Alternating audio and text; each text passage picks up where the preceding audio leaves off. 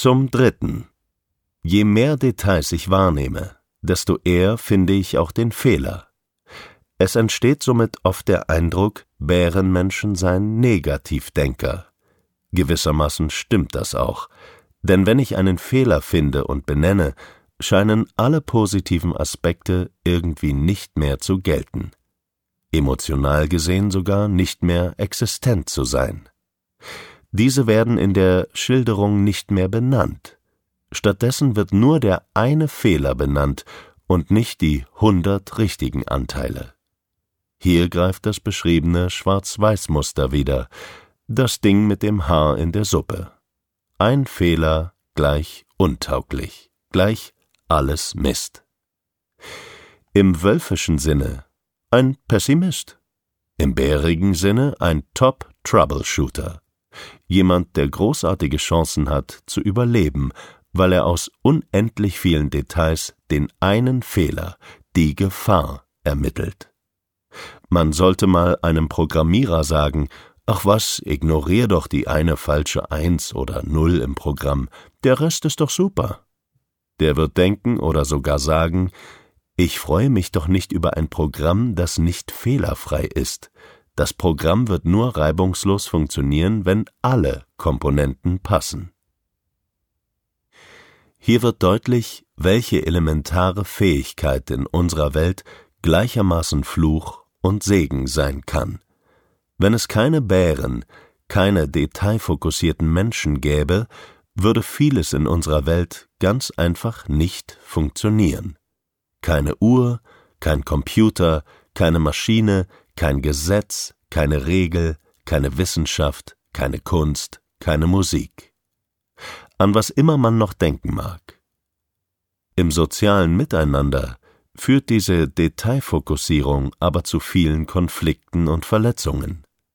Denn die Strategien der Bärenmenschen welche dem Schutz vor Reizüberflutung dienen, erleben Wolfsmenschen nicht selten als Angriff oder zumindest als verletzend. Diese Schutzreaktionen der Bären sind aber in der Regel keine bewussten Entscheidungen. Es sind tatsächlich spontane, instinktive Reaktionen auf eine Herausforderung oder Überforderung. Der Wolfstyp verortet diese Reaktion aber oftmals als gesteuerte Aktion, als nicht sozial, gegen die Gemeinschaft, weil es seinem Naturell entgegensteht. Für sich genommen ist die Detailfokussierung also erstmal eine großartige Fähigkeit, die aber immense Auswirkungen in einem Rudel haben kann. Für den einzelnen Bären ist es auf alle Fälle ein Faustpfand um allein überleben zu können.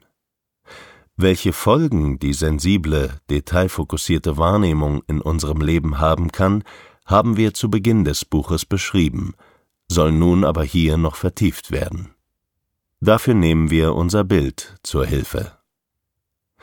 Ein Bär, welcher neben seinen physischen Vorteilen von Hause aus reizoffen, detailfokussiert und hochsensibel ist, hat in der Natur beste Überlebenschancen. In der Übertragung galt das offenbar auch lange für den Menschen. Eine Reizüberflutung entstand in unserem ursprünglichen Leben einfach nicht. Als wir Menschen begannen, unsere Herden zu vergrößern, wandelte sich diese Fähigkeit zunehmend. Spätestens seit dem Zeitalter der Industrialisierung und der massiven Konzentration von Menschen auf engem Raum. Das Rudel Menschen wurde offenbar größer, als es die Natur vorgesehen hat. In der Tierwelt greifen die gleichen Wirkkräfte.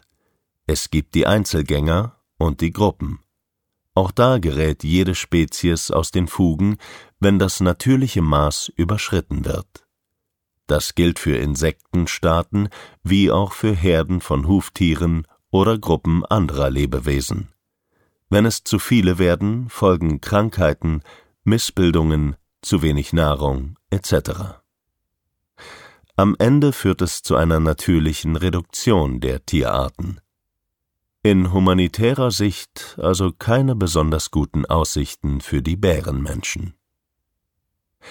In Kurzform können wir die Bärenmenschen, die Einzelgänger, wie folgt charakterisieren.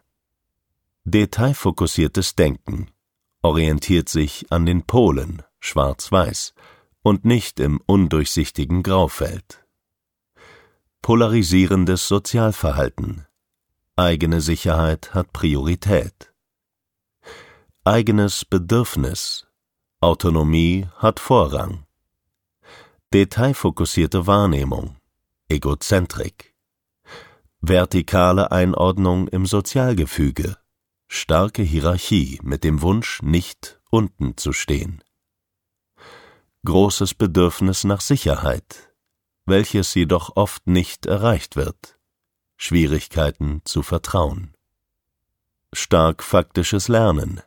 Richtig falsch. Logisch. Fluch des Nichtvergessens von Negativerfahrungen. Alles Gefährliche wird oft ein Leben lang erinnert, zumindest emotional. Daher häufige Traumata. Entscheidet oft sehr faktisch und konsequent logisch nach dem eigenen Bedürfnis, um sich vor Überlastung zu schützen.